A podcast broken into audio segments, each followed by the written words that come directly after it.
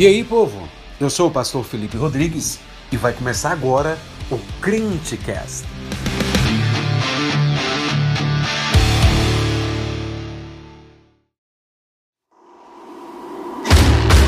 Fala jovem, beleza? No programa de hoje teremos uma mensagem gravada na nossa igreja Assembleia de Deus Ebenezer, na QNQ, com o nosso pastor Felipe Rodrigues. Fique agora com o sermão de domingo, Reino de Deus, compreendendo o que é buscar esse reino.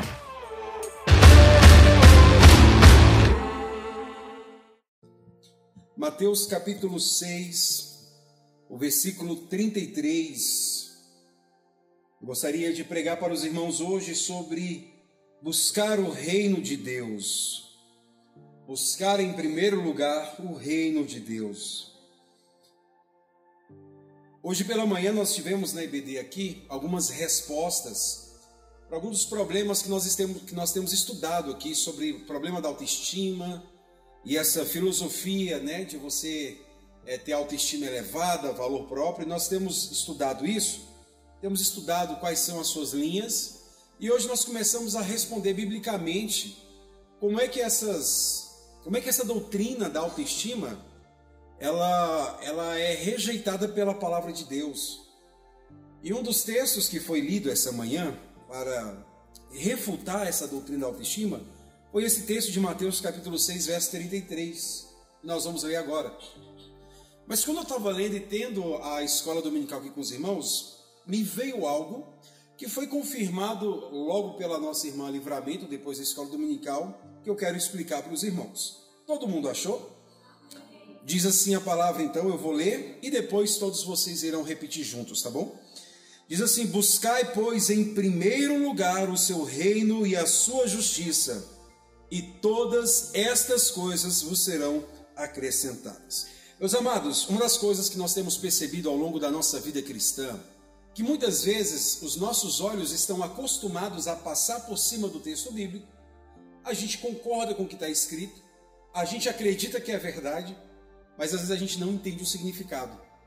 Eu fiquei pensando sobre o que é que significava então buscar o reino de Deus, porque a expressão buscar o reino de Deus é uma expressão muito conhecida nossa. É um, é, digamos assim, é quase uma gíria do povo de Deus dizer: vocês precisam buscar o reino de Deus. A gente tem que se preocupar em buscar o reino de Deus.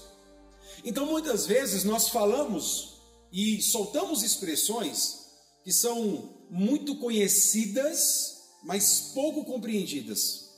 E o que aconteceu com a Menta hoje, pela manhã, né, de a missão ter sido aberta com uma explicação é o que acontece comigo e é o que acontece com muitos crentes.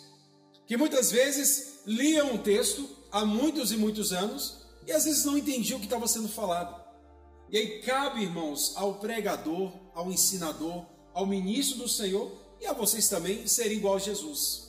Esse texto, irmãos, está naquilo que nós chamamos do Sermão do Monte, inserido dentro do Sermão do Monte. De repente, um povo que não havia entendido muito bem os preceitos da fé, se depara com Jesus assentado no monte. E Jesus começa a pregar e ensinar de uma maneira que no final da pregação dele, que está registrado no capítulo 7, versículo 25 e 26, diz que as multidões estavam maravilhadas, porque ele ensinava como alguém que tinha autoridade, não como os escribas e fariseus. E uma coisa interessante, irmãos, é que os escribas e os fariseus, eles também conheciam a palavra. Eles também conheciam a lei de Deus, só tinha uma diferença. Eles afastavam as pessoas da lei de Deus porque eles não transmitiam aquilo com entendimento e com poder. Quando Jesus chama o povo para perto dele, Jesus abre a mente do povo e o povo pode falar: agora nós entendemos, e agora nós sabemos do que ele está dizendo. Agora a gente consegue compreender algumas dimensões do reino de Deus. Então aquele povo fica maravilhado e diz: olha, Jesus não é que ele está ensinando algo que nunca foi ouvido por eles, mas ele ensinava de uma maneira diferente. As pessoas agora entendiam e havia poder nas palavras de Jesus. Assim, a fé fica muito mais racional. Quando nós falamos de uma fé racional, eu não estou falando de uma fé vazia. Eu não estou falando de uma fé fria. Eu não estou falando de uma fé que você não se emociona. Eu estou falando de uma fé que você consegue explicar o que o seu Senhor está exigindo de você. E esse texto, irmãos, é um desses textos, onde nós falamos, nós recitamos, nós até temos e arriscamos muitas vezes um significado, mas nós não entramos na profundidade do que ele exige de nós. E é o que eu queria fazer com vocês nessa noite. Porque hoje de manhã nós falamos que o que nós precisamos não é todas as nossas necessidades supridas. O que nós precisamos é buscar em primeiro lugar o reino de Deus e a sua justiça. Nós não precisamos de um carro novo, de uma casa nova, de um emprego novo, de uma carreira nova, nós precisamos buscar o reino de Deus e a sua justiça. Nós não precisamos de uma realização para dar adrenalina no nosso coração. Nós precisamos buscar o reino de Deus e a sua justiça. E o que é que significa isso? Eu quero responder para vocês, irmãos, fazendo três perguntas. E no final fazendo uma aplicação para o seu coração para que você nunca mais se esqueça do que isso significa. Sua Bíblia está aberta aí, não está, crente? É claro, se você fechar sua Bíblia, eu vou orar para o Senhor te mandar mutuca. A gente pegou umas mutucas no acampa marcha, irmãos. O que, é que não era mutuca? Ele era enviado de Satanás. Meus amados, a primeira pergunta que eu quero responder com vocês é: o que é que significa buscar o reino de Deus? Essa expressão de Jesus é o clímax, é o ápice de uma explicação onde Jesus diz que aquelas pessoas que se dizem os seus discípulos, mas se preocupam demais com os cuidados do mundo, ele compara essa pessoa com um comportamento dos ímpios. Jesus, antes de proferir essa expressão, ele diz: Não andeis ansiosos pela vossa vida não andeis ansiosos por coisa alguma. Não fiquem se perguntando o que vestiremos, o que comeremos, o que beberemos, né? como é que nós vamos, o que vai acontecer amanhã. Ele diz: quem faz essas perguntas são pagãos, pessoas que não conhecem o Pai que tem, pessoas que não sabem o Deus que tem. Pessoas que não sabem ou não se relacionam com Deus e por isso não conhecem o caráter provedor de Deus. E quando as pessoas nós conhecemos assim, que elas estão na igreja, elas dizem que têm fé em Cristo, mas elas vivem desesperadas, vivem ansiosas, vivem preocupadas, não têm paz, não conseguem dormir, vivem atribuladas, não sabem o que vai acontecer amanhã, fica com o coração completamente ansioso e temeroso, quando Jesus diz: quem se comporta assim é semelhante ao ímpio e não a um crente. Ele está chamando o povo para entender que Deus é um Deus supridor. E é um Deus que a todo momento está com seus filhos, demonstrando fidelidade, não deixando faltar absolutamente nada. Ele diz: povo, não se preocupem com essas coisas, porque o vosso Pai sabe que você precisa delas. Então ele está dizendo: você fica preocupado com aquilo que Deus já sabe. Você fica querendo ensinar para Deus com o que Deus deve se preocupar quando ele já sabe. E ele diz: Olha as aves, olha as flores do campo. As aves, elas não plantam, elas não colhem, e Deus alimenta todas elas. Olha as flores do campo, essas flores, essas flores não costuram, e nem Salomão em toda a sua glória se vestiu como uma delas. Será que vocês não valem mais do que aves e do que plantas? Jesus está dizendo: a nossa vida é uma vida de confiança. A nossa vida é uma vida de dependência. A nossa vida é uma vida de colocar em Deus a segurança dos nossos dias. Ele diz: não se preocupe com amanhã, o amanhã nem existe. Quantas vezes a gente não morre por causa do amanhã, irmãos? Amanhã eu tenho que pagar coisa, amanhã eu preciso fazer isso, amanhã eu tenho que fazer aquilo. E Deus está falando: amanhã nem chegou. E você já está morrendo por algo que ainda não existe. Não estou fazendo uma defesa da irresponsabilidade, da falta de planejamento. Estou fazendo uma defesa da confiança de que cada dia Deus proverá o necessário para a sua igreja caminhar e viver em paz com Ele. Mas aí ele chega no final e diz: Não se preocupem com essas coisas.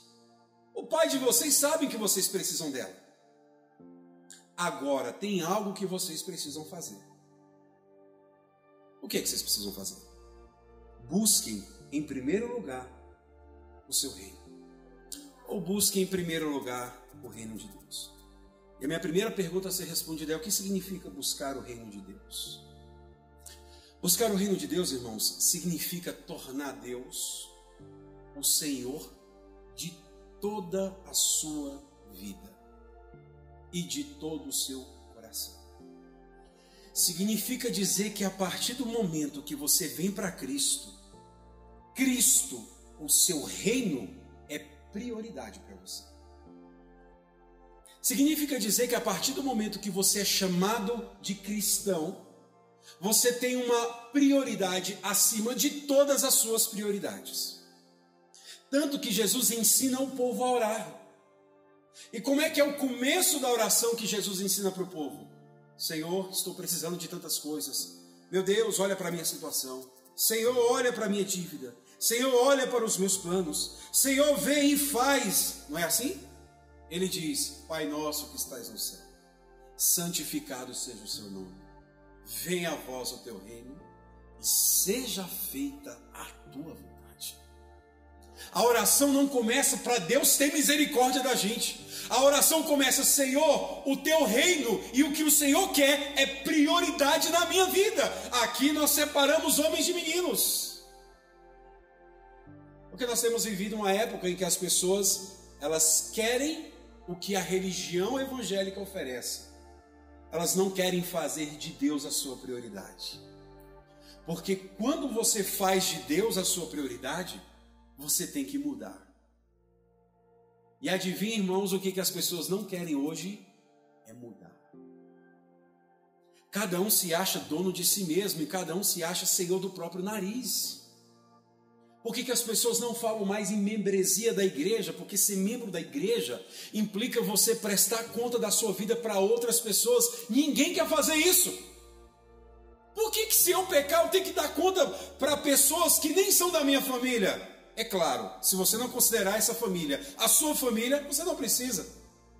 E as pessoas estão enfraquecendo esses laços, enfraquecendo porque ninguém quer prestar conta de absolutamente nada. Todo mundo quer mandar no seu próprio nariz. Então os homens tratam as mulheres como querem, as mulheres se comportam como querem, os filhos tratam os seus pais do jeito que querem, os pais tratam os seus filhos do jeito que querem, são completamente relapso em todas as coisas, e eles dizem: Eu não devo satisfação para ninguém. Olha só, tem uma notícia boa. Se você está buscando o reino de Deus, em cima das suas prioridades, você coloca uma outra pessoa, Deus, o seu reino e as suas vontades. Às vezes, irmãos, nós ficamos na igreja tentando pedir para as pessoas fazer o básico. E a gente precisa se convencer que implorar para fazer o básico é querer transformar quem não é crente em crente à força. Quando nós lemos buscar em primeiro lugar o seu reino, é muito mais que vir para a igreja no domingo. É muito mais do que você carregar uma Bíblia ou ter versões diferentes em casa. É muito mais do que você ouvir louvores em casa, irmãos. Isso é consequência de um estilo de vida. Buscar o reino é muito mais profundo. Eu estou falando de mudar prioridades. E se tem alguém que sabe o que é prioridade no nosso coração, somos nós mesmos. Muitas vezes nós colocamos a nossa prioridade acima da prioridade dos nossos filhos, porque nós nos amamos, nós somos apaixonados por nós mesmos. O André estava contando para vocês no meu aniversário que ele e a Karen ficaram surpresos porque eu neguei doce para uma menina, eu nego para os meus filhos. A minha prioridade com doce é muito mais forte até para os meus filhos. Pai, o que você está comendo? Nada. Porque eu me amo tanto que a minha prioridade vem primeiro. Até porque os meus lá em casa são ratos. Eles ouvem um papel amassando, hum, o que, que você está comendo? Nada. Não é da sua conta, sai daqui. E aí Jesus está dizendo: olha, você é uma pessoa muito boa para lidar com as suas prioridades. Agora, quando você busca o reino de Deus, você coloca uma prioridade acima de todas as suas. Isso implica dizer, irmãos, que não é apenas vir para a igreja, mas é ser a igreja onde você estiver. Isso não implica em confiar na figura pastoral para responder todas as questões, mas ser um representante de Cristo em cada lugar que você pisar. Isso significa ter resposta para o mundo que está completamente confuso e completamente cego, como foi lido hoje. As pessoas estão dizendo que Deus é amor, Deus é amor, Deus é amor, Deus é amor, e Deus ele não se importa com o seu pecado. Ei, cadê o povo que se importa com as prioridades do reino? E dizem para essas pessoas que Deus ele é amor, mas aquela célebre frase, mas também é Deus que consome pecadores. Não, pastor, o senhor está errado. Deus ele ama o pecador, mas ele odeia o pecado. Deus ele ama o pecador, mas Deus também odeia pecadores. Se Deus não odiasse pecadores, o seu filho não precisava morrer na cruz do Calvário. Mas, pastor, João 3,16 diz que Deus amou o mundo de tal maneira. Então, está vendo a grandeza desse Deus? Que sentindo o cheiro da miséria do pecado, decide amar. Cadê os representantes de Cristo para trazer essa mensagem para o mundo? Para dizer, você não tinha nada, como foi falado hoje, mas por causa do grande amor de Cristo, você pode ser chamado filho de Deus. Onde está o povo que diz: Eu tenho buscado em primeiro lugar o reino de Deus? Onde é que está o povo que tem colocado as prioridades do reino de Deus em primeiro lugar na sua vida? Sabe por que a igreja evangélica brasileira hoje é tão fraca? Porque ninguém está se importando com as prioridades do reino. Cada um está se preocupando com o que Deus pode te dar. Sabe por que, que falta poder nas nossas vidas como igreja do Senhor? Porque a gente não está colocando as prioridades de Deus em primeiro lugar. A gente é muito egoísta para se preocupar com Deus. Deus é muito poderoso, que Deus se preocupe com a causa dele. Eu preciso se preocupar com a minha. E Jesus está ensinando que o caminho para ter paz no seu coração e para entender que você não precisa dos cuidados do mundo para ser feliz é se preocupar com a causa de Deus. Nós temos três vetores que devem ou deveriam guiar a nossa igreja. A nossa igreja deveria trabalhar para a glória de Deus, para a edificação da igreja e para a expansão do seu reino. O que é isso? É colocar as prioridades de Deus em primeiro lugar. É dizer, Senhor, antes da minha felicidade, eu quero ver o teu nome brilhando. Senhor, antes de eu me satisfazer e me completar, eu quero trazer glória para o Senhor. É isso que Paulo faz. Irmãos, Paulo está preso. Esse homem está preso por causa do Evangelho. Em segundo lugar, as pessoas estão pregando o evangelho para disputar com Paulo. Sabe o que, Paulo diz? Irmão, eu não estou nem aí. Se eu estou preso ou se eu não estou preso, se o povo está pregando por inveja ou não, eu quero que o nome do meu Senhor seja proclamado. Você sabe o que é o homem colocar a sua própria liberdade em jogo por causa da proclamação do nome do Senhor? Às vezes a gente não tem condição de largar o celular para fazer uma oração. A gente não tem condição de jejuar, de passar algumas horas sem alimento. Meus amados, buscar o reino de Deus é colocar Deus e a sua causa em primeiro lugar na sua vida. Você tem que estudar? Tem. Você tem que trabalhar? Tem. Você tem que desenvolver, buscar uma carreira? Isso é problemático? Não. Mas em primeiro lugar, Deus é a sua causa. E aqui a gente vê quem realmente tem buscado o Senhor e não tem. Porque nós somos cheios das nossas próprias preocupações. Jesus está falando, não se preocupe com o que vão comer, com o que vão vestir. O que a gente faz? A gente está preocupado com o que vai comer, a gente está preocupado com o que vai vestir, a gente está preocupado com a carreira que a gente vai ter, a gente está preocupado se vai chegar o príncipe encantado, a princesa encantada, ou um sapo, ou no caso do povo aqui da igreja, uma cobra que vai morder e tirar da presença do Senhor. A gente está preocupado com um monte de coisa, menos com Deus e a sua causa. Irmãos, quando eu olho para as igrejas, eu vejo Deus espalhando times sobre o mundo. Cada time tem uma responsabilidade em uma área específica. E a ordem do Senhor é: avancem avancem sobre o reino das trevas, avancem sobre as obras do maligno e finquem a bandeira do evangelho em cada metro quadrado que vocês andarem. Se vocês estivessem aqui sexta-feira, vocês iam ver a figura da sandália do evangelho da paz. O exército romano era um exército que surpreendia os inimigos, porque eles estavam calçados com uma sandália que parecia uma chuteira, cheia de pregos, então, enquanto o inimigo estava deslizando na grama, o exército romano tinha aderência para avançar com mais velocidade. porque estavam calçados com uma sandália. O apóstolo Paulo diz: calcem as sandálias do Evangelho. O que, que ele está dizendo? Se o Evangelho é prioridade na sua vida, então você consegue avançar sobre as obras do maligno. E aí muitas vezes, irmãos, nós olhamos para alguns times.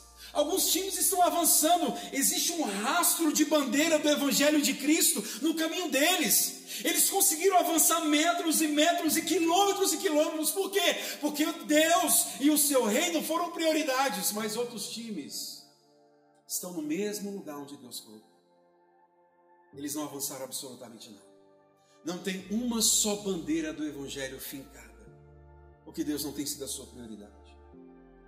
Antigamente os jovens da igreja se reuniam para orar nos sábados à noite. Os jovens hoje da igreja se reúnem para quê? Eles nem se reúnem. E quando se reúnem, é um vício maldito no celular que ninguém consegue olhar para o olho do outro. As mulheres eram conhecidas como mulheres de oração. Elas se reuniam para orar. Elas se reuniam para se consagrar. As irmãzinhas do ciclo de oração, elas eram temidas. Elas não eram desprezadas. Elas eram temidas. Irmã do ciclo de oração, quando ia orar, quem estava em pecado começava a tremer porque Deus ia falar. Os homens antigamente eles zelavam pela palavra de Deus, eles zelavam tanto que eles começavam a andar de terno e gravar três horas da tarde, porque eles queriam se parecer com algo que transmitisse a seriedade do Evangelho. É claro que teve muito abuso, é claro que teve muito excesso, mas havia um desejo de se parecer tanto com Cristo, porque Deus e o seu reino estavam em primeiro lugar na vida deles. Os homens hoje não dão conta de ser o parâmetro de dentro das suas casas. Você pergunta para os homens da igreja: cadê as suas Bíblias? Não tem. Irmão, cadê a sua Bíblia? Ah, ah pastor, eu, eu leio no celular. Cadê a palavra? Cadê a Bíblia que seus filhos falam? Essa é a Bíblia do meu pai. Essa é a Bíblia que meu pai lê. Não tem, porque eles não vêm. Porque o reino de Deus não tem se tornado prioridade para nós é o nosso sucesso, é o nosso descanso. A gente quer viajar, a gente quer descansar, a gente quer colocar os pés para cima, mas a gente não quer sofrer pela causa de Cristo. Irmãos, é por isso que esse time está parado. Olhando outros times fincando bandeira do Evangelho a quilômetros. Meus amados, um dia nós seremos cobrados da nossa letargia. Um dia o Senhor vai cobrar de nós. Ele vai dizer: O que fizestes com o talento que eu dei na tua mão? Mas, mas, mas, Senhor, não tinha cargo na igreja. Tinha! Você era pai de família, você era mãe de família, você era filho. O que você fez? Ah, Senhor, eu tive medo, sabe, Senhor? Eu não sabia ler direito. Ele vai dizer: Me dá, vou tomar de você e bota essa praga na prisão. Porque eu dei algo para ele e ele não fez. Buscar o reino de Deus é colocar Deus, a sua vontade e as suas prioridades em primeiro lugar. Você é crente? Fica até difícil responder depois dessa aqui. Mas sabe que se você realmente é um cristão, você precisa colocar prioridade. E não é a sua. Não é o seu descanso. Não é a sua vontade de tirar um tempo eu estou cansado.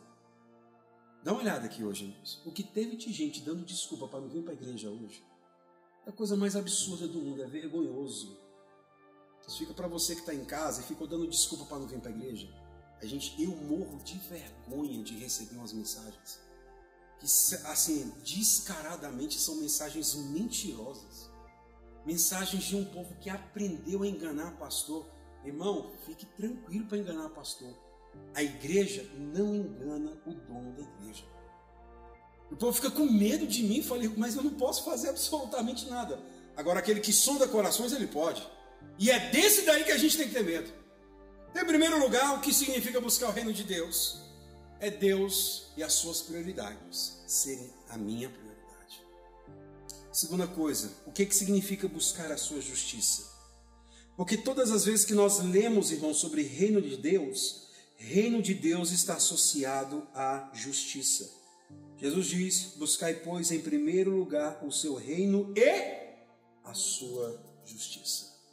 E se você esteve sexta-feira aqui no estudo, você sabe o que significa a justiça. que o apóstolo Paulo diz: vistam a couraça da justiça. E o entendimento do apóstolo Paulo de sexta-feira é o mesmo entendimento aqui de Jesus. Um reino de justiça, irmãos. O que, que significa buscar a justiça? Buscar a justiça é buscar vida santa, com retidão moral e caráter irreprovável. Buscar vida santa com retidão moral e caráter irreprovável. E olha que coisa fantástica. Não é apenas fazer coisas para o reino, é ser a pessoa certa no reino, fazendo o que Deus exige. Porque tem muita gente, irmãos, fazendo até o reino avançar, mas com uma conduta completamente reprovável. E quando Jesus está falando para o povo, ele está dizendo: não é apenas fazer o reino avançar, mas é ser a pessoa que tem as características do reino. É ser um cidadão de fato que se parece com o reino de Deus. É olharmos para aquela pessoa e dizermos: aquele ali é cidadão do reino. Por quê? Porque tem santidade na vida, tem retidão moral e o caráter é irreprovável. Aí sim há testemunho, aí sim há poder de Deus, aí sim o testemunho convence corações endurecidos, porque o reino avança com pessoas que são de fato do reino. Nós não precisamos nem falar muita coisa sobre como anda o caráter da igreja brasileira. Eu estava comentando com a Thalita, não sei se foi com a Thalita ou com a minha mãe, que é um pastor muito famoso na igreja dele, muito famoso, um cara de tão famoso era extremamente arrogante. A líder de louvor da igreja estava com tinha nascido o terceiro filho, deles a terceira filha. E aí o marido da líder de louvor começou a achar a menina a cara das filhas do pastor da igreja. Ele começou a falar assim: essa menina parece muito com as filhas do pastor da igreja. E esse homem chamou a sua mulher e falou o seguinte: essa menina é minha filha, é sua filha, é minha filha, é minha filha, é minha filha, é sua filha, é minha filha, é sua filha. Ele fez um teste de DNA. E a menina não era filha dele. A menina era filha do pastor da igreja. O pastor da igreja teve um caso com a líder de louvor, engravidou e depois de alguns anos foi fazer o teste de DNA. Sabe onde é que esse pastor estava? No púlpito com a maior cara lisa. Irmão, nada pode me condenar. Um pecado, mas estou aqui de volta. Glória a Deus e aleluia. E vivas. E os incautos no banco dizendo: É isso aí! Satanás não vai te envergonhar! É isso aí! E o cara achando mal barato. Irmãos, a imoralidade tem sido a marca das pessoas que eram para ter retidão moral. Falei hoje de manhã aqui na igreja de gente que vive de segunda a sábado na cachaçada e domingo estão nas grandes igrejas ceando como se nada tivesse acontecido. E aí você encontra uma pessoa dessa, digamos, num boteco, ele não, não, eu sou crente, eu sou crente, não, eu sou crente, não, eu sou crente. Antigamente você encontrava um crente, ele brilhava. Hoje você encontra um crente nos bares, nos prostíbulos, os crentes estão lá. Não sabe, não, porque domingo está tranquilo, a gente pode ir para lá. E Deus está chamando o seu povo para entender que quando você busca o reino, você não busca só os objetivos do reino, mas você busca uma vida que é característica de quem faz parte do reino: santidade na vida e retidão moral. Ser correto, ser reto, ser íntegro, ser plenamente santo. Pedro diz, capítulo 1, versículo 17: Sejam santos, porque o nosso Deus é santo. E nós temos vivido uma época que a gente tem até medo de falar de santidade. Se você falar de santidade, fica igual aquela música. Se gritar, pega ladrão, não fica um. Se você gritar na igreja, cadê os santos? Mas sabe, as mãos ficam assim. E quando Jesus está dizendo, você precisa entender o que significa buscar a sua justiça. Não é você clamar para que as pessoas consumam, para que Deus consuma as pessoas, mas é para que a sua vida demonstre que você foi justificado pelo Senhor. Olha só, Jesus está vai passar por Samaria e dois discípulos dele oram dizendo assim: Mestre, queres que oremos e fogo do céu caia e consuma esses samaritanos? A cabeça dele e poder de Deus era para aquilo. É como Jesus virasse para ele e falasse assim: Meu Deus do céu, vocês estão andando comigo há três anos, vocês não aprenderam absolutamente nada. Estava conversando no carro com o André falando assim: a Bíblia é um livro extremamente divertido, que você vê Jesus perdendo a paciência com os discípulos dele, que não é brincadeira. Mas vocês são lerdos, viu? Não é possível. Jesus está no Monte da Transfiguração e Deus está revelando para Pedro e mais dois discípulos o poder e autoridade de Jesus. Quando ele desce daquele monte, aí um povo procura Jesus e fala assim: Mestre, tem um cara endemoniado aqui, os teus discípulos não conseguiram expulsar. Jesus fala assim: Mas vocês são lerdos, viu? Meu, até quando que eu vou ficar com vocês, sofrendo vocês? E aí Jesus expulsa aquele demônio e diz, mas por que, que a gente não pôde expulsar, Senhor? Ele diz, porque aqui você tem que ser faixa preta na fé. Aqui você precisa ser adulto e não ficar cheio de dúvidas. Jesus está dizendo: busquem o reino de Deus e a justiça. Busquem caráter aprovado. Busquem santidade na vida. Busquem ser a cópia de Jesus em tudo que vocês fizerem. Meus amados, dê uma olhada para a gente, dê uma olhada para nós, onde é que está a nossa santidade. Se nós, se nós pedíssemos para os nossos parentes nos dar três características, quais seriam as características que eles nos davam? Será que a santidade ela estava no meio das características?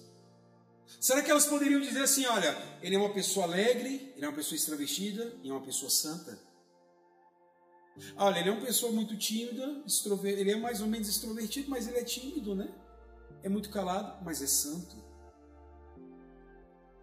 Será que santidade estaria no meio das características que as pessoas nos dariam? Eu tenho quase certeza que não. Porque a gente tem se preocupado muito pouco com a santidade. A gente tem se preocupado com outras coisas fazer uma campanha para Deus fazer a gente passar no concurso, por exemplo. Eu bato muito concurso porque é a realidade de Brasília, né? Por exemplo, o Rodovalho estava vendendo caneta ungida para quem ia fazer concurso público. Né? Milzão cada caneta. E faltou caneta. Eu falei, por que eu não tenho uma ideia dessa, né? A gente está se vestindo de outras coisas, menos da roupa da santidade. Jesus diz: o meu reino tem que estar associado com a justiça. Por isso eu quero que você entenda nessa noite que buscar a justiça é buscar vida santa, íntegra e reta. Se por acaso você não tem vivido isso, a partir de hoje é o dia de você começar a viver. Porque você não vai ter mais desculpa de dizer, eu não sabia. A partir de hoje é o dia de você ajustar a tua vida às tuas sandálias, para que você viva exatamente como um crente santo, porque não vai ter como você dizer, eu não sabia. Terceiro lugar, irmãos, como é que é essa busca? Jesus está dizendo: buscar em primeiro lugar o seu reino e a sua justiça, e todas as coisas serão acrescentadas. Mas a pergunta é: de que maneira a gente busca? Como é que o crente tem que buscar o reino de Deus, ou seja, a sua prioridade primeiro, e a justiça dele, a santidade? Eu quero que você, no versículo 33, sublinhe a palavra buscai que a palavra buscai não é simplesmente de alguém que, quando der, ele vai se preocupar com isso. A palavra buscai, quando nós lemos ela no original, ela significa uma busca intensa, desejo ardente e uma procura apaixonada. Todo mundo aqui já namorou, então está namorando. Irmãos, quando a paixão está consumindo a gente, a gente faz coisas inimagináveis. A gente diz respeito aos pais, não é? A gente enfrenta os pais. É ou não é? A gente peca sem pensar na consequência. Porque a paixão nos move a romper qualquer tipo de obstáculo. Não tem obstáculo para quem está apaixonado. Não tem dificuldade para quem está apaixonado. Não existe nenhum tipo de resistência para quem está apaixonado. O apaixonado, irmãos, ele dá um jeito em tudo. Se eu pegar a história de amor e paixão dos casais aqui da igreja, eu vou descobrir um monte de coisa de paixão que não foi contida porque algo consumiu o seu coração. É ou não é? É ou não é? Pode confessar, irmão. Diante de Deus, ele já conhece. Se eu for pegar a história de paixão aqui dos casais, nós vamos descobrir um monte de pecado, não vamos? Ah, vamos. Porque quando a gente está apaixonado, não tem nada que segure a gente. A palavra não está sendo usada no sentido negativo, mas exatamente para dizer: a busca tem que ser uma busca que nada te pare. É uma busca que você não encontra impeditivos. É uma busca onde o que tiver na sua frente você tira para você realmente entender a prioridade de Deus e fazer dela a sua prioridade, e para você buscar uma santidade onde nada faça você parar. Da mesma maneira, quando a gente está apaixonado por uma namorada e a gente quer ir atrás dela, se o pai proíbe ou não proíbe, não interessa, a gente vai. Jesus está dizendo: busque de uma maneira apaixonada, ou seja, onde nada faça você parar, onde nada te impede de de fato ser alguém que tem a característica do reino. Qual é? Seja santo. Hoje a gente faz assim. Daqui a pouco eu vou ler dois capítulos da Bíblia. Deixa eu só responder um pessoal aqui rapidinho. Três horas depois. Eita, eu falei que ia ler a Bíblia, meu Deus do céu. E já saiu um novo episódio do Stranger Things. Eu vou assistir só um. Dez episódios depois. Meu Deus, eu falei que ia ler a Bíblia, meu Deus, eu tenho que comer. Peraí, deixa eu comer. Aí a pessoa vai comer primeiro antes de ler a Bíblia. Aí quando ela vai comer, o que ela faz? Três horas depois. Meu Deus, eu falei que ia ler a Bíblia. Jesus amado. Meu Deus, deixa eu tomar um banho primeiro. Tomar um banho, botar uma roupa limpa, aí eu vou ler a Bíblia. Aí ela limpa a casa, arruma, dá comida pro cachorro, alimenta os periquitos, passa a roupa. Aí ela, meu Deus, eu falei que ia ler a Bíblia, eu ia ler dois capítulos. Não, eu vou ler, eu vou ler só, eu vou ler só um. Eu vou ler três versículos, tá bom, o Senhor entende a mim. Quando ele vê, ele não leu absolutamente nada. Mas perceba que quando a pessoa diz, eu quero maratonar, ela maratona, nada impede. Eu tenho um hábito em casa. Todo dia de noite, no final da noite, eu faço uma pipoca e assisto um episódio de alguma coisa que eu gosto. E não tem nada que me impeça. E quando a Rebeca às vezes está acordada e quer ficar comendo a minha pipoca, eu fico com raiva. Rebeca, é na hora de dormir, filha. Agora é meu horário. Some. Por que, que a gente não faz isso quando é para buscar o Senhor? Por que, que a gente não manda o povo da nossa casa sumir, calar a boca? Gente, me esqueçam. Agora estou entrando no quarto secreto e não me procurem. Mãe, não me manda lavar louça. Eu estou orando. Pronto, me ensinei. Né? Por que, que a gente não faz isso? Porque a busca desse reino é uma busca apaixonada. A busca desse reino é uma busca incessante é um desejo que consome o nosso coração. Mas veja, irmãos, eu não posso colocar força isso no coração de vocês. Só o Espírito de Deus pode fazer isso. Então, pastor, por que você está pregando isso, já que é só o Espírito de Deus que pode fazer? Porque eu creio que Deus está abrindo a cabeça de pessoas nessa hora e colocando a força de uma maneira que eu não consigo colocar. E isso está sendo pregado para no dia em que alguns aqui forem condenados, Deus falar: Mas você não ouviu? Ouvi! Então você vai ser condenado, porque você sabe como é que era. Quando Jesus está dizendo buscar primeiro o reino de Deus, ele não está falando para ímpio, ele está falando para quem já era crente. E ele está ajustando o comportamento de quem já cria em Deus, dizendo: quando vocês forem me buscar, tem que buscar apaixonadamente, sem nenhum tipo de barreira. Coloquem todo o esforço para vocês me procurarem. Eu pergunto para você: é assim que você tem buscado o Senhor? É dessa maneira que você tem buscado ser santo? É dessa maneira que você tem buscado ter comunhão com Deus? Irmão, vamos chamar o pessoal para acordar às 5 horas da manhã para ler a palavra? O que, eles vão dizer? É muito cedo, pastor. Não dá. Eu acordo seis horas para ir para o trabalho, então isso é uma hora, pastor, faz muita diferença na minha Agora, se eu digo assim, acorde cinco horas porque eu vou te dar uma viagem de grátis. Não, você acorda quatro e meia, você nem dorme. Isso mostra como o nosso coração está preocupado com as coisas terrenas. A gente nem dorme.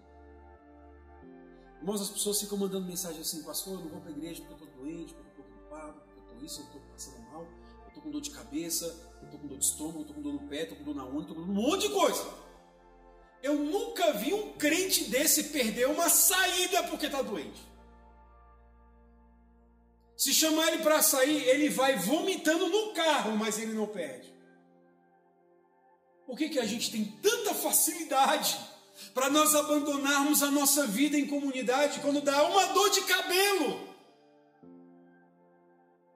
A garganta arranha do povo, aí eles falam assim, pastor, minha garganta arranhou, então vou ficar esse mês todinho sem ir para a igreja, tá? Você já fez o diagnóstico, filho? Não, mas eu já sei que eu estou com Covid. Aí passa um mês, você falou, estava com Covid? Não, pior que eu não estava. É mesmo. Tem gente que escolhe os dias para adoecer na igreja. Irmãos, eu sei que tem gente que fica doente, mas a nossa igreja está se especializando em adoecer. O povo está ficando craque em ficar doente. Descobrindo cada coisa e é cada desenvolvimento. Sabe, cada argumentação que eu falo, cara, sinceramente, você tinha que ser do FBI. Que meu Deus do céu. O povo busca formas de se justificar, mas não busca formas de se santificar. O povo busca formas de fazer o errado sem parecer que está errado, mas não busca forma de fazer o que é certo para mostrar que de fato está fazendo isso. Jesus está dizendo: você quer buscar o reino? Não é buscar de qualquer maneira. Não é um culto de domingo. É uma busca apaixonada. É uma busca incessante, determinada. Eu quero ser santo, eu vou ser santo, eu vou me santificar. Segunda coisa, irmãos, dentro de como é que é essa busca, é a palavra em primeiro lugar. Ele diz: buscai, pois, em primeiro lugar. A palavra em primeiro lugar é a palavra próton. De onde vem a palavra protótipo? O que é um protótipo? é a primeira versão de alguma coisa. É aquilo que é o inicial. Aquilo que não existe nada antes dele. Protótipo é a criação de algo pela qual vai se iniciar outras coisas.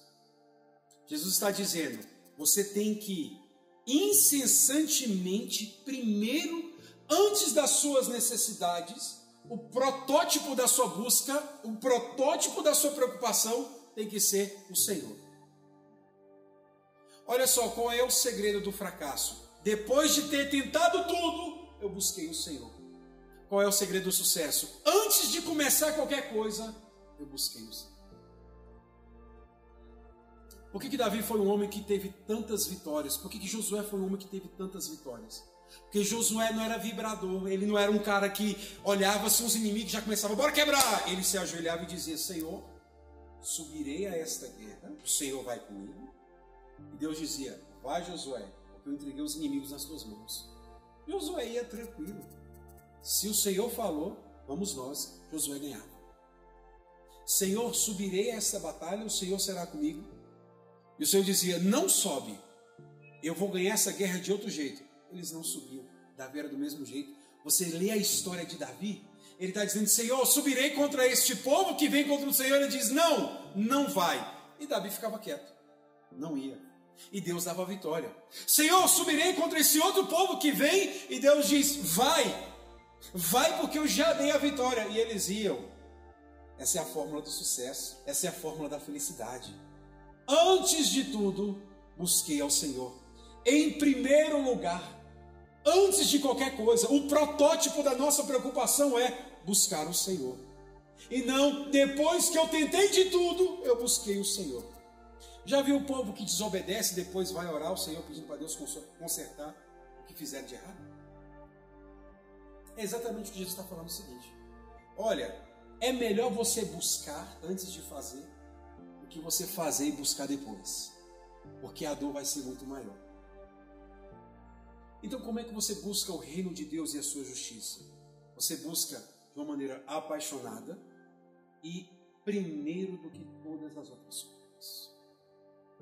E aí você deve estar se perguntando, pastor, mas se eu fizer isso, parece que eu vou viver só para a igreja e só para essa coisa de reino de Deus.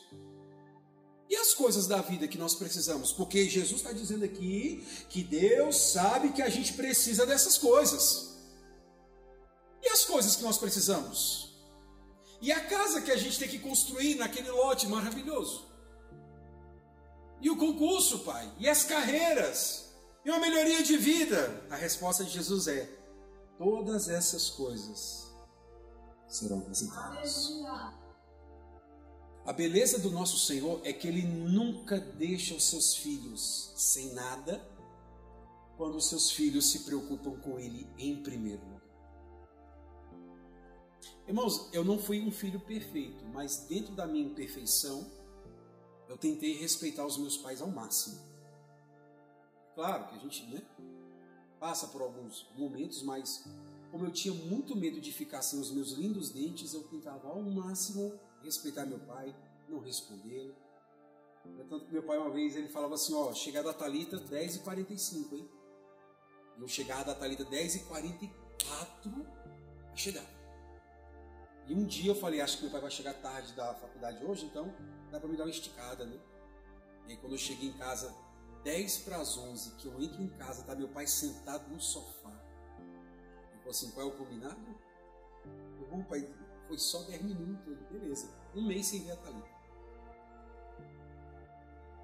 Mas como é que é isso mesmo? Vamos negociar? Tem alguma negociação? Então, dentro da minha imperfeição, eu tentei respeitar os meus pais. Eu tenho uma irmã que ela não teve muito sucesso nisso, né? Ela foi isso mais ou menos. Quando a gente atingiu a maioridade, meu pai me emprestava o cartão de crédito dele. Meu pai me dava o talão de cheque dele. Meu pai me dava a chave do carro dele. Porque dentro do meu relacionamento com meu pai, quando eu busquei os interesses dele primeiro, o meu pai ele teve uma forma de me retribuir. Qual foi a forma? Confiando em mim.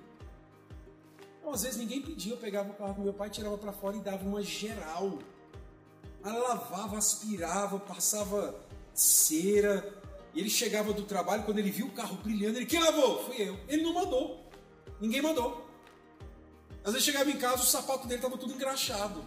Ninguém tinha mandado. Tava lá, Lucas, pode engraxar o sapato do pai aqui? Bora, blá, blá, blá, blá. Quando eu fiz 18 anos, a maioridade, o carro dele, ele me emprestava. Se eu precisasse de um cartão, ele emprestava.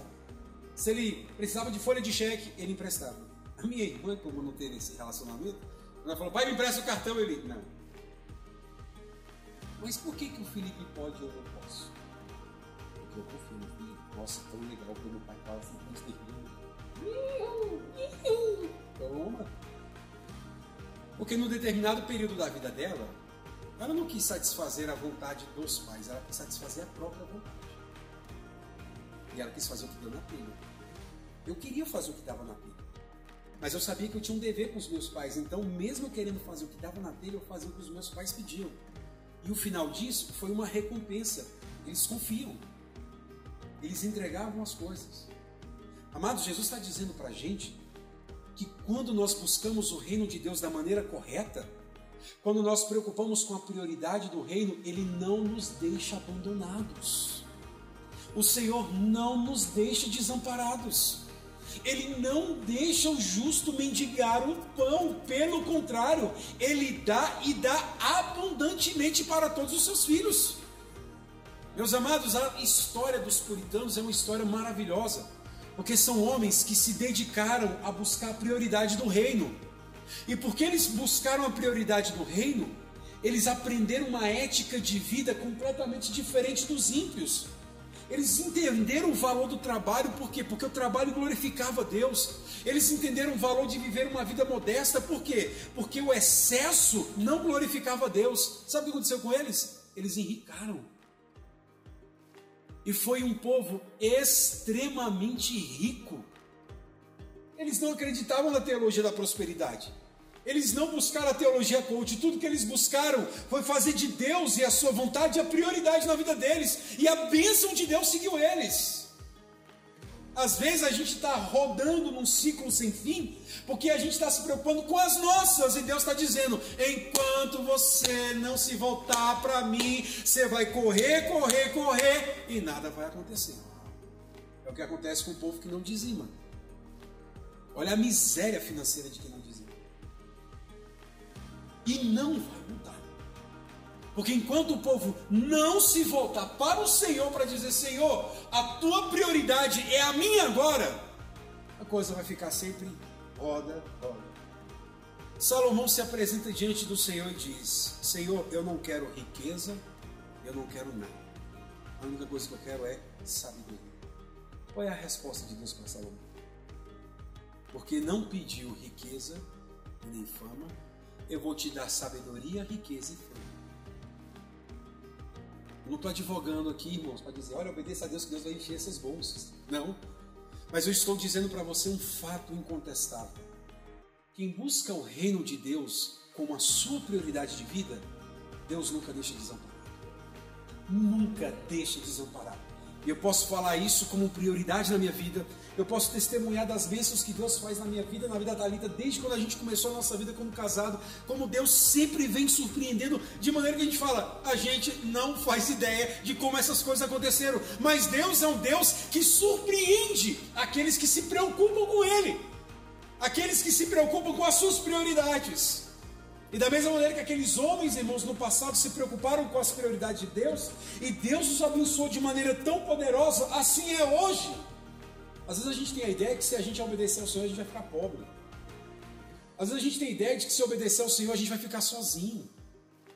Se a gente obedecer e se preocupar em primeiro lugar com o reino de Deus, que Deus ele vai deixar a gente vestindo as mesmas roupas, sabe? Morando na mesma casa do mesmo jeito. Irmãos, essa ideia é uma ideia pagã. Jesus está dizendo: preocupe-se com as coisas do reino. Senhor, e as minhas coisas? Elas serão acrescentadas. E olha, prefiro que as coisas que serão acrescentadas na minha vida venham com a bênção de Deus. Porque todas as vezes que eu busquei coisas com a minha bênção e só com o meu esforço, não deram para nada. Mas aquilo que veio, irmãos, com a bênção de Deus foi muito além de tudo que nós pedimos, pensamos e imaginamos. Por isso, crente, é hora do povo de Deus colocar uma pedra na sua vida em que vai fazer uma diferenciação entre o que você é e o que você não é. Muitas vezes você está apenas acostumado a um ritmo evangélico o ritmo evangélico é vir para a igreja, cantar na hora do louvor, ouvir a pregação, não dormir na pregação, que já é um fato muito, assim, sabe? Quase que, meu Deus, um milagre, mas pronto. Aí fica nessa vida rasa. Não tem mais nada, mas nada acontece. Senhor, eu estou lutando e nada acontece. Experimenta fazer o que Jesus está dizendo. Buscai em primeiro lugar o seu reino e a sua justiça.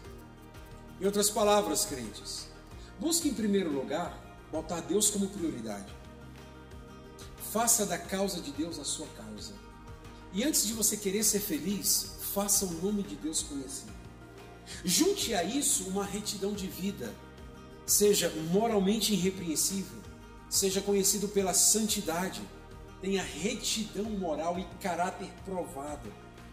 Faça essas duas coisas de maneira intensa não dê desculpa, não procure desculpa, não ceda para desculpa, enfrente elas, vença as desculpas, vençam as coisas que querem te parar. E veja como Deus vai acrescentando todas as coisas que você precisa diariamente na sua vida. Se isso não acontecer, você pode voltar aqui na igreja que eu entrego o ministério pastoral. Mas se isso acontecer, venha testemunhar das belezas e das bênçãos que Deus faz na nossa vida. De sorte que nós precisamos entender o que significa buscar o reino de Deus e a sua justiça. E aqui, irmãos, está a diferença. Nós precisamos urgentemente.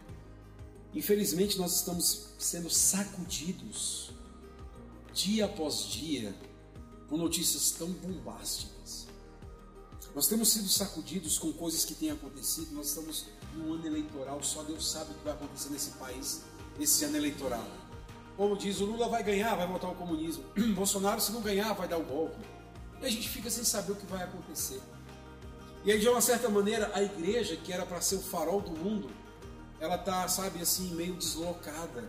A luz dela está embaçada. Ninguém sabe mais como é que nós vamos seguir a gente não sabe como é que a gente vai se apoiar em alguma coisa. É por isso que Deus está chamando a sua igreja para aprender a buscar o seu reino e a sua justiça. Irmãos, o mundo pode até entrar em colapso, a igreja não. O mundo pode até entrar em dúvidas profundas, a igreja não.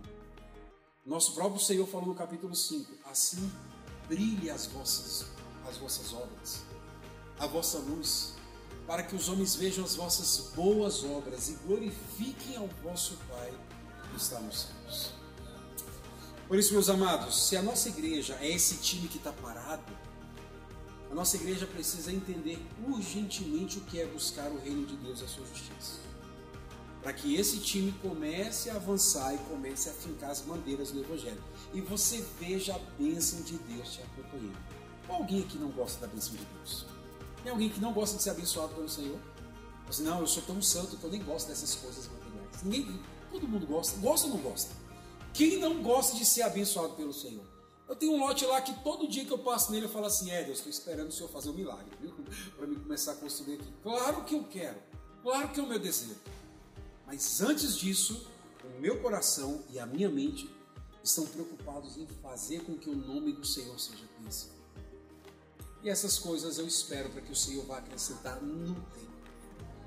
Com sua cabeça, meus amados, vamos orar nessa noite em nome de Jesus.